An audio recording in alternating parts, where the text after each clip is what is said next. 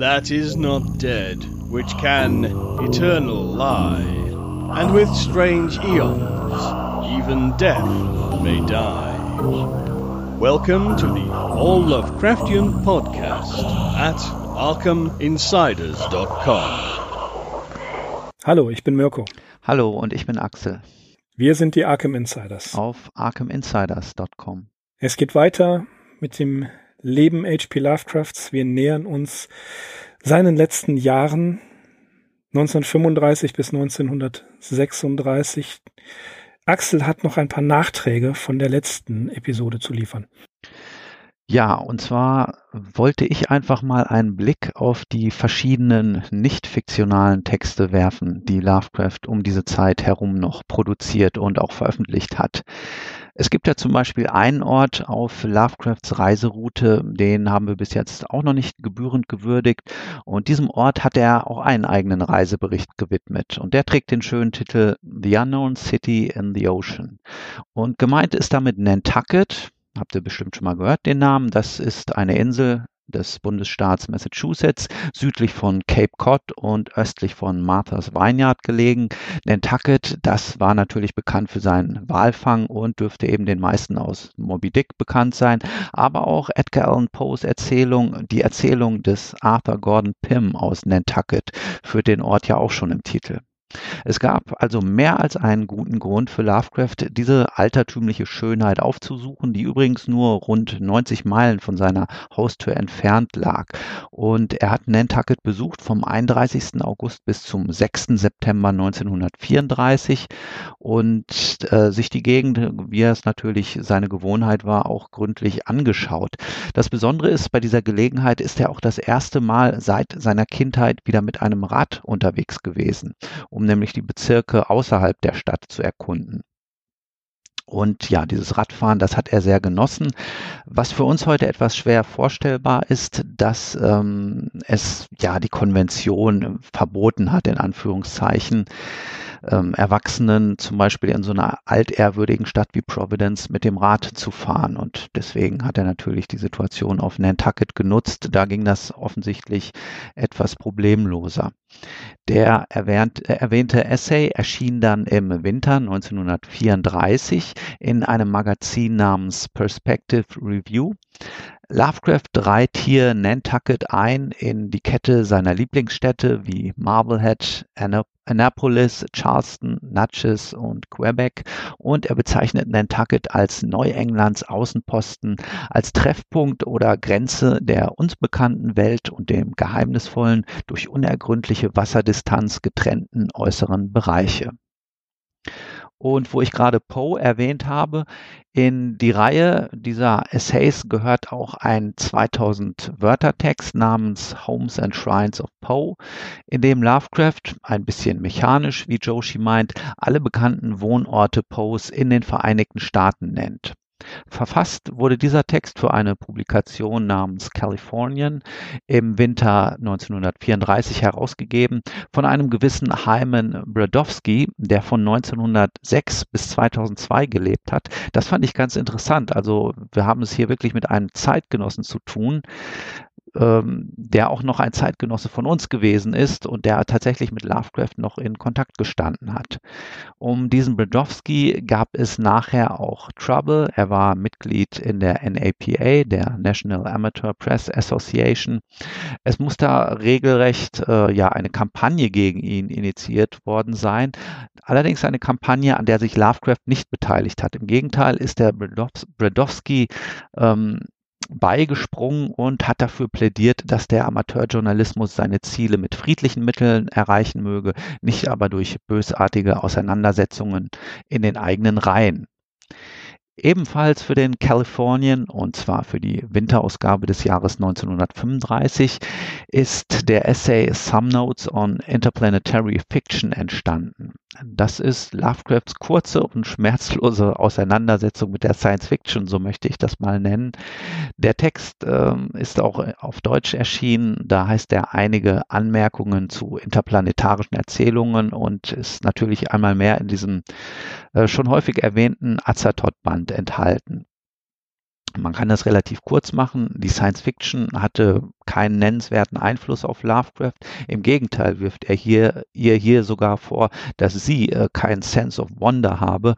Und ja, er selbst hatte mit diesem Text, der auch nicht in einer entsprechenden SF-Publikation erschienen ist, wohl ebenfalls keinen nennenswerten Einfluss auf das Genre. Interessant ist, was aus einem anderen Travelogue hervorgegangen ist, den wir hier schon genannt haben, nämlich An Account of Charleston.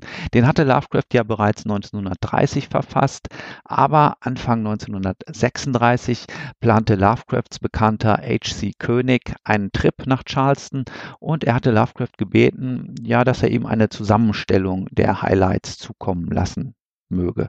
Lovecraft schrieb ihm daraufhin einen umfassenden Brief, in dem er sich eben seines eigenen Accounts of Charleston auch bedient hat und er fügte dem Ganzen außerdem noch äh, ja so eine fußläufige Wanderroute entlang der Sehenswürdigkeiten bei.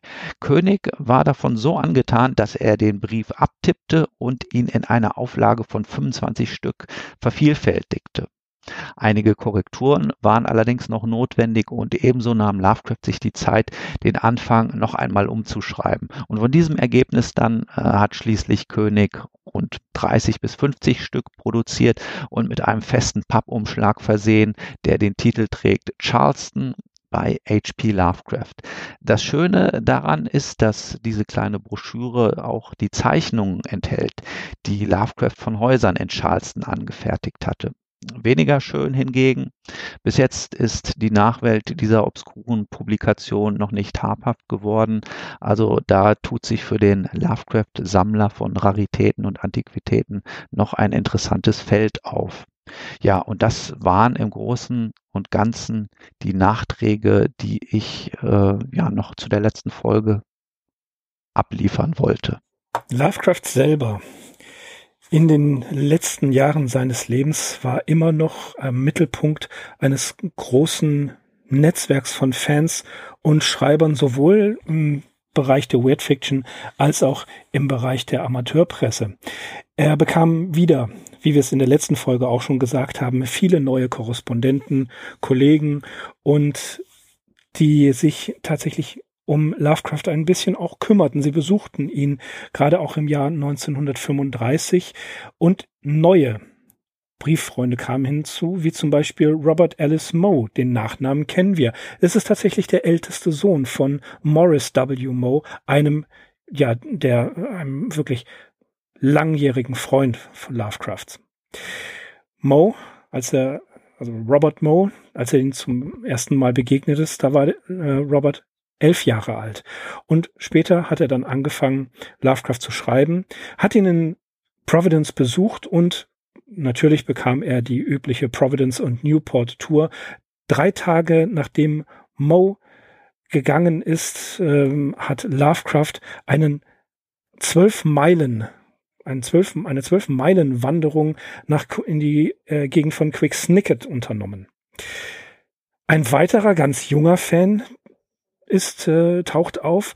Und zwar ist das der, ja, Science-Fiction-Fan Kenneth J. Sterling, der 1920 geboren wurde, 1995 verstarb. 1935 zog Sterlings Familie nach Providence. Und der junge Mann, als Science-Fiction-Fan und Pulp-Leser hat er nichts anderes zu tun, als einfach mal bei Lovecraft anzurufen, sich vorzustellen und Lovecraft war in der Tat sehr sehr beeindruckt von ihm und er schreibt später in einem Brief, verdammig, wenn dieser kleine Mann nicht wirklich 30 Jahre alt ist. Aber ist er gar nicht, er war 15. Kenneth Sterling schreibt ein paar Geschichte, die er sogar in Weird Tales veröffentlichen kann, aber dann verliert sich so ein bisschen sein Interesse an, am Schreiben von Weird Fiction. Er geht nach Harvard, tatsächlich ein Jahr später, 1936, und 1905, 1940 wird er Arzt an der oder verlässt die John Hopkins mit einem äh, Arzttitel. Er ist Arzt geworden und wurde Professor an der Columbia University. Edward H. Cole trifft Lovecraft in Boston im Mai 1935 und sie schafften es auch noch nach Marblehead zu gehen. Es gab dort eine Amateur äh, eine Amateur-Convention in Boston von der NAPA. Es gab, wie du schon sagtest, Axel, schon wieder diese Kontroversen und diese Feindseligkeiten innerhalb der NAPA. Lovecraft hatte es ja schon angedeutet, es ist nicht seins. Er versucht dem Ganzen etwas fern zu bleiben. Später in diesem Jahr hat er die Gelegenheit, nochmal nach Florida zu, äh, zu fahren, denn Barlows Eltern haben ihn nochmal eingeladen. Das einzige Problem, was er hatte, war das Geld. Und in diesen Jahren ging es ihm wirklich sehr, sehr schlecht finanziell. Wir hatten es ja schon mehrfach angesprochen, aber in diesem Jahr schreibt er am 5. Dezember 1935 an J. Vernon Shear, ich hatte ein bisschen Glück. Mountains of Madness und Shadow Out of Time wurden von Astounding Stories gekauft. Diese 595 Dollar, die ich von diesen zwei Verkaufen, Verkäufen bekommen habe, haben sich als veritable Lebensretter herausgestellt. Denn ich war tatsächlich noch nie so nah an der Breadline, also an der Armenspeisung, wie in diesem Jahr. Dieser Vorfall überzeugt mich davon, dass ich mein Schreiben noch verstärken muss. Es war, es ging ihm wirklich finanziell schlecht. Aber am 5. Juni ging es dann tatsächlich Richtung Süden über New York. Aber er hatte nicht viel Zeit. Er hatte auch gar keine Lust, jemanden zu treffen. Nicht mal seinen besten Freund Frank Long. Er verbringt seine Zeit in New York im Prospect Park in Brooklyn, den er ja sehr gut kennt, und schreibt dort Postkarten. Am Morgen des 6. Juni dann schließlich mit dem Bus erreicht er Fredericksburg, schafft es sechs Stunden dort zu bleiben und natürlich auch wieder seine Postkarten zu schreiben, bevor er den Bus nach Charleston nimmt. Und der erreicht Charleston am siebten in den frühen Morgenstunden. Zwei Nächte, äh, die er in, in Bussen verbracht hat, haben es ja bewirkt, dass Lovecraft hier kein Geld für das YMCA spendieren musste. Er konnte auf, äh, während der Busfahrt schlafen, war mehr oder weniger ausgeruht. Jeder, der mal eine solche Busfahrt gemacht hat und darauf geschlafen hat, weiß, ausgeruht sein ist relativ in diesem Zusammenhang. Aber in Charleston hat er sich dann im YMCA einquartiert. Der nächste Tag, dann hat er sich Charleston angeguckt, aber wollte nicht nur einen einzigen Tag dort verbringen, sondern hängt noch einen dran, fährt mit dem nächsten Bus nach Jacksonville, wo er in einem Hotel, dem Aragon, bleibt und dann schafft er den nächsten Bus und kommt am 9. nach Florida in die Gegend von DeLand, wo die Barlows ja ihre, ihre Farm haben. Wir wissen nicht viel, was er dort alles gemacht hat. Er blieb vom 9. Juni bis zum 18. August dort. Das ist eine ja, sehr, sehr lange Zeit. Sie haben, Barlow und er haben einen kleinen, äh, eine kleine Wanderung zum Blackwater Creek am 17. Juni gemacht und dort gibt es eine kleine Hütte und diese Hütte, ja, an der hat Lovecraft tatsächlich auch noch mit selbst gearbeitet. In den Erinnerungen The Wind That Is in the Grass von R.H. Barlow werden diese Trips nochmal sehr schön äh, dargestellt.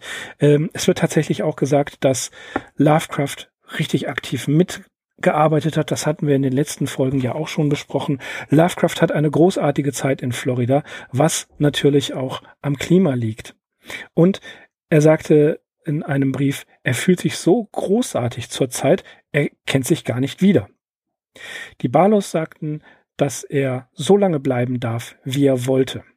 Eigentlich wäre er gerne auch über den Winter geblieben und das haben sie ihm auch angeboten, aber ohne seine Bücher, ohne seine Sachen, ohne seine Notizen kann er eine längere Zeit nicht überstehen, sagte er ihnen und dankt höflich, aber fährt am 18. August wieder zurück nach Providence. Er fährt über St. Augustine, Charleston, Richmond, Washington, Philadelphia und dann nach New York, wo er auch mal wieder seine Freunde trifft und einige Zeit verbringt. Im September verbringt er drei Tage, den 20. bis 23. in Massachusetts mit Edward H. Cole. Diese, dieser Trip nach Massachusetts hat leider auch einen etwas ja, unschönen Hintergrund, einen traurigen Hintergrund, ein bisschen Melancholie macht sich breit, denn der alte Amateurjournalist Jenny E.T. Dove ist 1919 verstorben Jetzt sagt man sich natürlich, hm, 1919 verstorben, wir sind 1935. Die Asche von Jenny E. T. Dove wird von den beiden verstreut, so wie es eigentlich ihr Wunsch gewesen ist. Cole und seine Familie nehmen Lovecraft in, am 22. September mit äh, zu einem Trip nach Cape Cod, wo er die Städte Lynn und Swampscott besucht. Ein weiterer Trip ist noch da. Am 8. Oktober geht es nach New Haven und dort werden er und äh, Tante Annie von einem Freund, dessen Name mir jetzt nicht bekannt ist, im Auto mitgenommen. Sam Loveman kommt am 16. Oktober zu Besuch und beide fahren nach Boston, besuchen dort die Museen, die Antiquitätenläden und die Buchläden. Wie schon gesagt, war seine finanzielle Situation sehr, sehr schlecht. Er musste versuchen, äh, weiter seine, seine Erzählungen zu verkaufen. In 1934 oder 35 hat er so quasi gar keine eigene, äh, gar keine eigenen Erzählungen verkauft. Im späten, im späten 1935 war er nicht mal in der Lage, seine bevorzugte Tinte zu kaufen. Es ging einfach nicht mehr. Diese, diese Tinte, die er hatte, kostete 25 Cent pro, pro Gläschen, pro Flasche und er musste irgendwie versuchen, eine Marke von Woolworths oder Woolworths eigene Marke für fünf Cent zu benutzen. Für fünf Cent das Fläschchen. Mit der kam er gar nicht zurecht. Er hatte auch hier, wir sehen es, er musste daran sparen, große Probleme. Auch eine Sache, die wir immer wieder thematisiert haben, die ja seine, seine eigene Selbstsicherheit, seine eigenen Ansichten gegenüber den Dingen, die er schreibt. Bekommt er einen äh, Rejection Letter, also ein, eine, eine ablehnende Antwort eines Verlags, dann ist es nicht so, dass er einfach weitermacht, sondern es stürzt ihn in Depressionen und Selbstzweifel über seine Fähigkeiten als Schreiber. Das hat nicht jeder. Manche einer, wie zum Beispiel ähm, Robert W. Chambers oder andere, die nehmen das hin und dann streichen sie es durch, schicken es an den nächsten. Aber Lovecraft hatte wirklich existenzielle Probleme damit. Es ging ihm es ging ihm wirklich sehr nah. Und trotzdem schaffte er es, eine neue Geschichte zu schreiben, The Haunter of the Dark. Und das soweit, Axel, von mir. Ja, The Haunter of the Dark, das ist vielleicht nicht die allerbeste Story von Lovecraft, aber natürlich eine, die man kennen sollte, vor allem, äh, ja, weil es da noch so eine Wechselwirkung gibt mit äh, seinem Freund und Schriftsteller Robert Bloch. Aber darauf werden wir sicherlich einmal zu sprechen kommen, Genau. Pünktchen, Pünktchen, Mord und Totschlag. Pünktchen, Mord und Totschlag, ja. ja, ähm, ich starte gleich ähm, beim Ende des Jahres 1935 beziehungsweise mit dem Beginn des Jahres 1936. Im Dezember 1935 steht wieder einmal der obligatorische Trip nach New York an diese Weihnachtsfeste, die Lovecraft ja mit äh, Frank Long, Familie und Freunden ähm, verbracht hat, die haben wir schon immer wieder erwähnt. Es ist diesmal allerdings wirklich dieser letzte Weihnachtstrip nach New York, der ihm eben noch bevorsteht. Der findet statt ähm, vom 29. Dezember bis zum 7. Januar 1936. Das Besondere diesmal ist, dass Lovecraft ein neu eröffnetes Planetarium besucht. Es handelt sich hier um das Hayden oder Hayden Planetarium im American Museum of Natural History sowohl Museum als auch Planetarium existieren heute noch und ja, wen es einmal dorthin verschlägt, der kann natürlich einmal mehr auf Lovecrafts Spuren wandeln. Lovecraft bewundert hier ähm, ein Modell des Sonnensystems, das die Planeten in ihrer relativen Geschwindigkeit zueinander um die Sonne rotieren lässt. Des Weiteren eine Kuppel, die das Himmelsgewölbe darstellt und zwar zu jeder Tages- und Nachtzeit, jeder Jahreszeit, von jedem Breitengrad aus und während verschiedener historischer Epochen. Zwei Sternkarten werden erworben zu je 25 Cent und Frank Long und Donald Wondry verehrt, damit diese in ihren Stories künftig die Sternenkonstellationen richtig angeben können. Wenn die Sterne richtig stehen. Richtig, genau, ja, ja. Die müssen dann aber auch richtig stehen mit so einer Sternkarte. Richtig, genau. Ja, Robert H. Barlow und kein Ende. Also dieser Name beschäftigt uns ja wirklich äh, durchgehend während der letzten Folgen und auch ich komme jetzt nicht umhin, äh, ihm hier einige äh, Bemerkungen zu widmen. Äh, Barlow hat viele Projekte initiiert oder wollte sie initiieren, ähm, von denen allerdings nicht alle zu einem glücklichen Ende geführt worden sind. Noch während Lovecraft ähm, in New York ist oder sogar bevor er noch aufgebrochen ist, sind ihm Gerüchte zu Ohren gekommen, dass Barlow seine Story The Cats of Ulthar in seinem Mini-Verlag Dragonfly Press drucken lassen möchte, nachdrucken lassen möchte, muss man sagen. Und zwar im Gegensatz zu ähm, der Version, wie sie äh, damals in Weird Tales erschienen ist, in einer sorgfältig edierten Fassung ohne Eingriffe, ohne Tippfehler und so weiter. Lovecraft meint dazu in einem Brief zu ihm, Du meine Güte, was muss dein Großvater da hören von einer Julfestbroschüre ohne Erlaubnis oder Korrekturlesung? Äh, Lovecrafts Sorgen sind in diesem Fall allerdings unbegründet, denn als er bei Long das fertige Heft endlich in Händen hält, freut er sich über die Qualität und natürlich über Barlows aufmerksame Geste. Wir selbst können uns auch heute äh, von dieser Broschüre noch ein Bild machen mit der Betonung auf können ja, wenn wir es denn können oder könnten.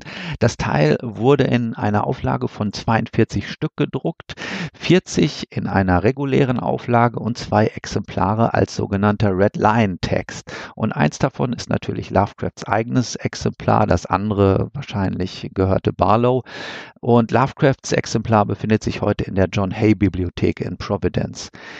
Dieser Dragonfly Press Druck von Barlow, den hat übrigens die Necronomicon Press 1977 in einer getreuen Faksimile-Ausgabe noch einmal neu aufgelegt, diesmal in einer Stückzahl von 200 Exemplaren.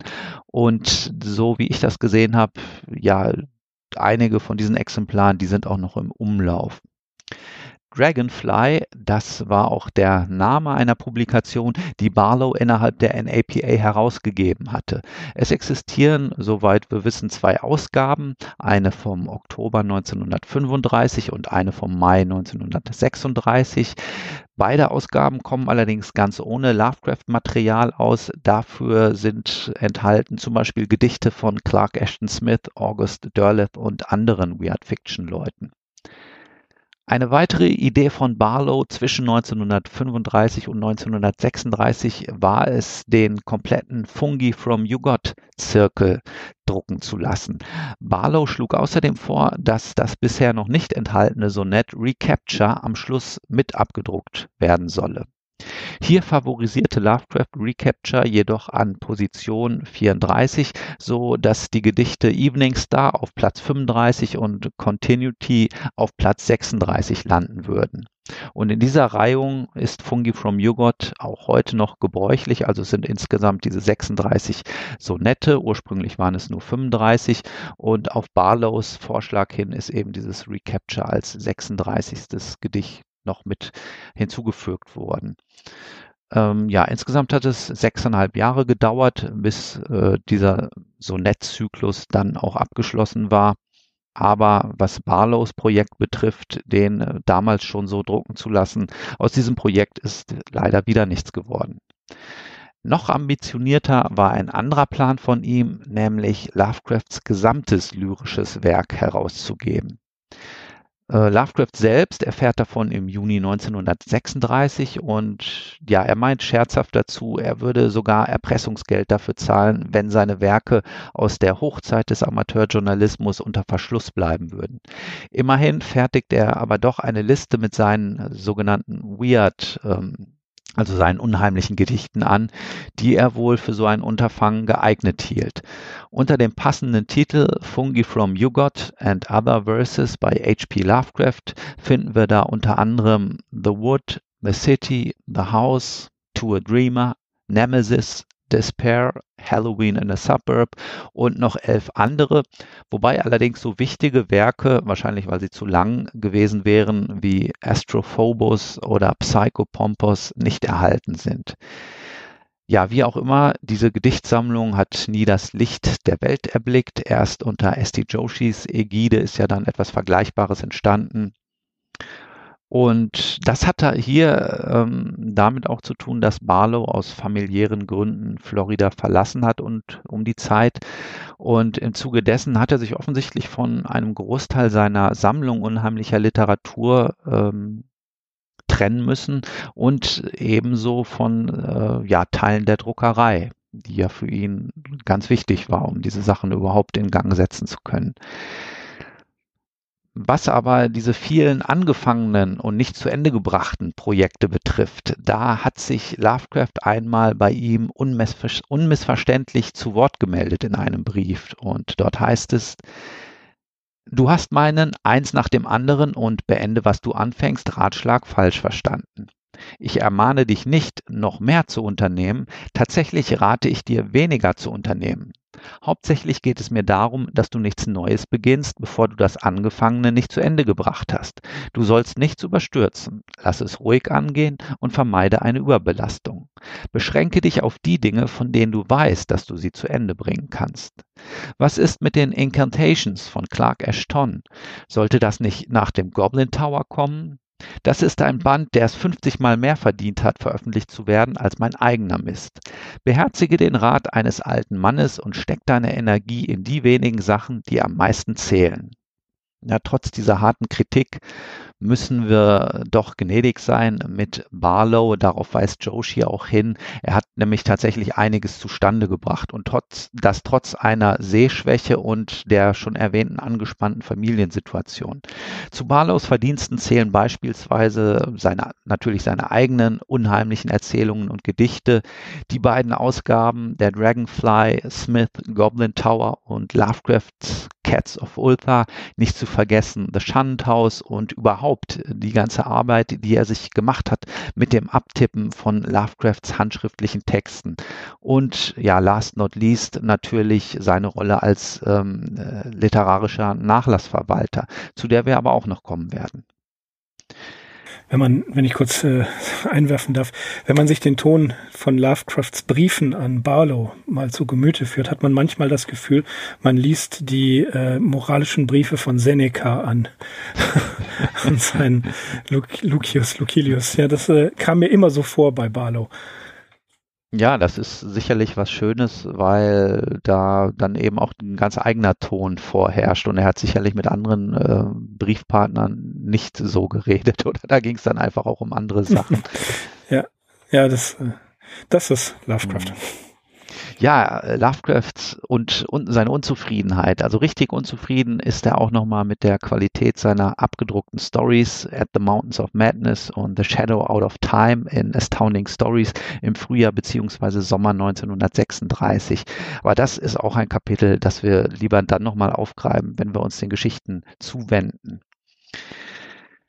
Closer to the Breadline äh, das soll jetzt nochmal das Thema dieser letzten Notizen sein. Ähm, kommen wir nämlich nochmal zurück zu Lovecrafts häuslichen Gewohnheiten und äh, ja auch der finanziellen Situation.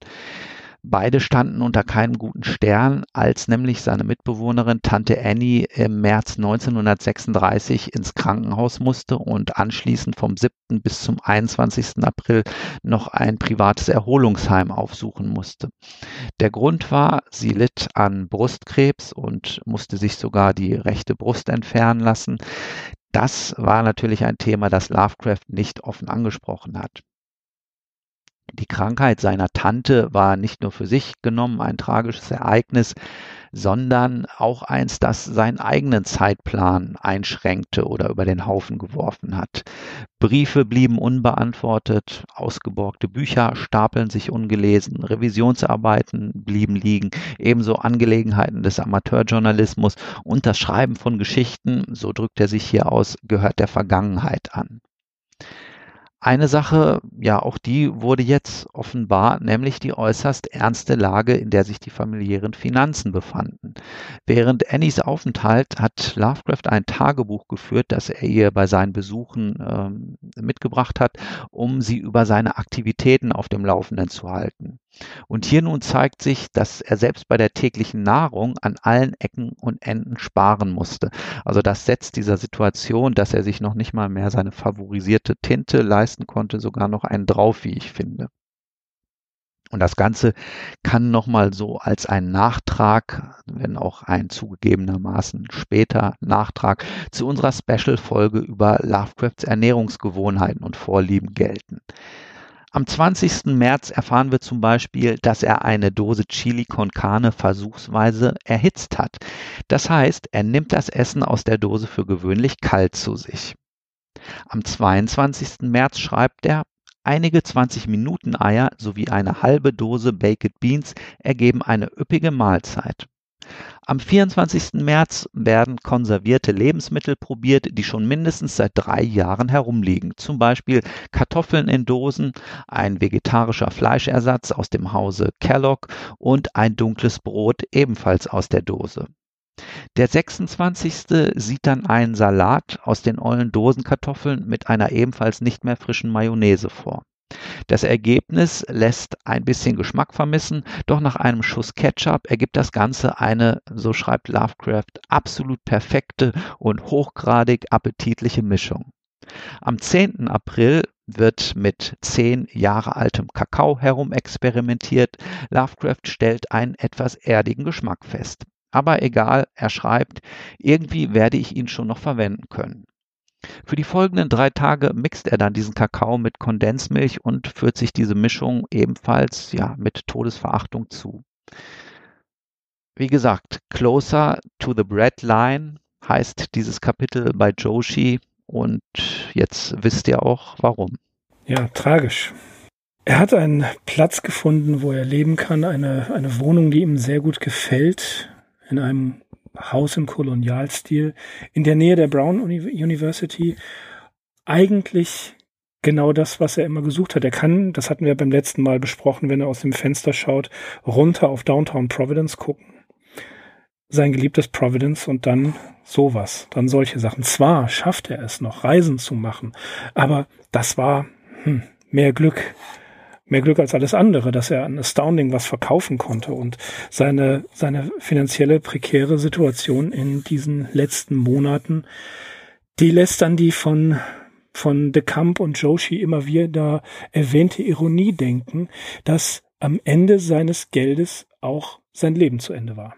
Ja, ja, und eine Sache, die habe ich jetzt noch gar nicht erwähnt, aber das sollte uns schon mal zu denken geben. Lovecraft selbst wurde Anfang des Jahres 1936 krank. Er umschrieb das so ein bisschen nebulös als Grippe, aber es war, war eine härtere Sache. Er hatte Schwindel, Kopfschmerzen und Verdauungsprobleme. Ja, und ja, was ist damit? Kündigt sich ja schon. Genau. Ja. Das kündigt sich dann ja schon an. Okay, äh, ich habe versprochen, bestimmte Leute zu grüßen. Die angesprochenen wissen warum. Besondere Grüße gehen heute an Sebastian Jackel, in Frankfurt am Main, an Pascal, den Lech-Indianer in Bayern, in Bavaria, der auch ein Sigma 2 Foxtrot-Fan ist. Und Pascal gibt bald wieder was Neues von Sigma. Die Sommerpause ist nämlich auch dort vorbei.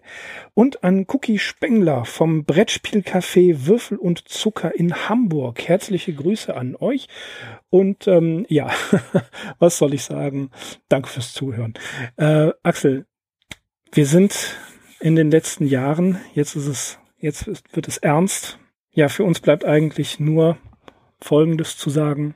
Alles endet diesen Herbst. Ja, woraufhin ich sage, alles beginnt in diesem Herbst.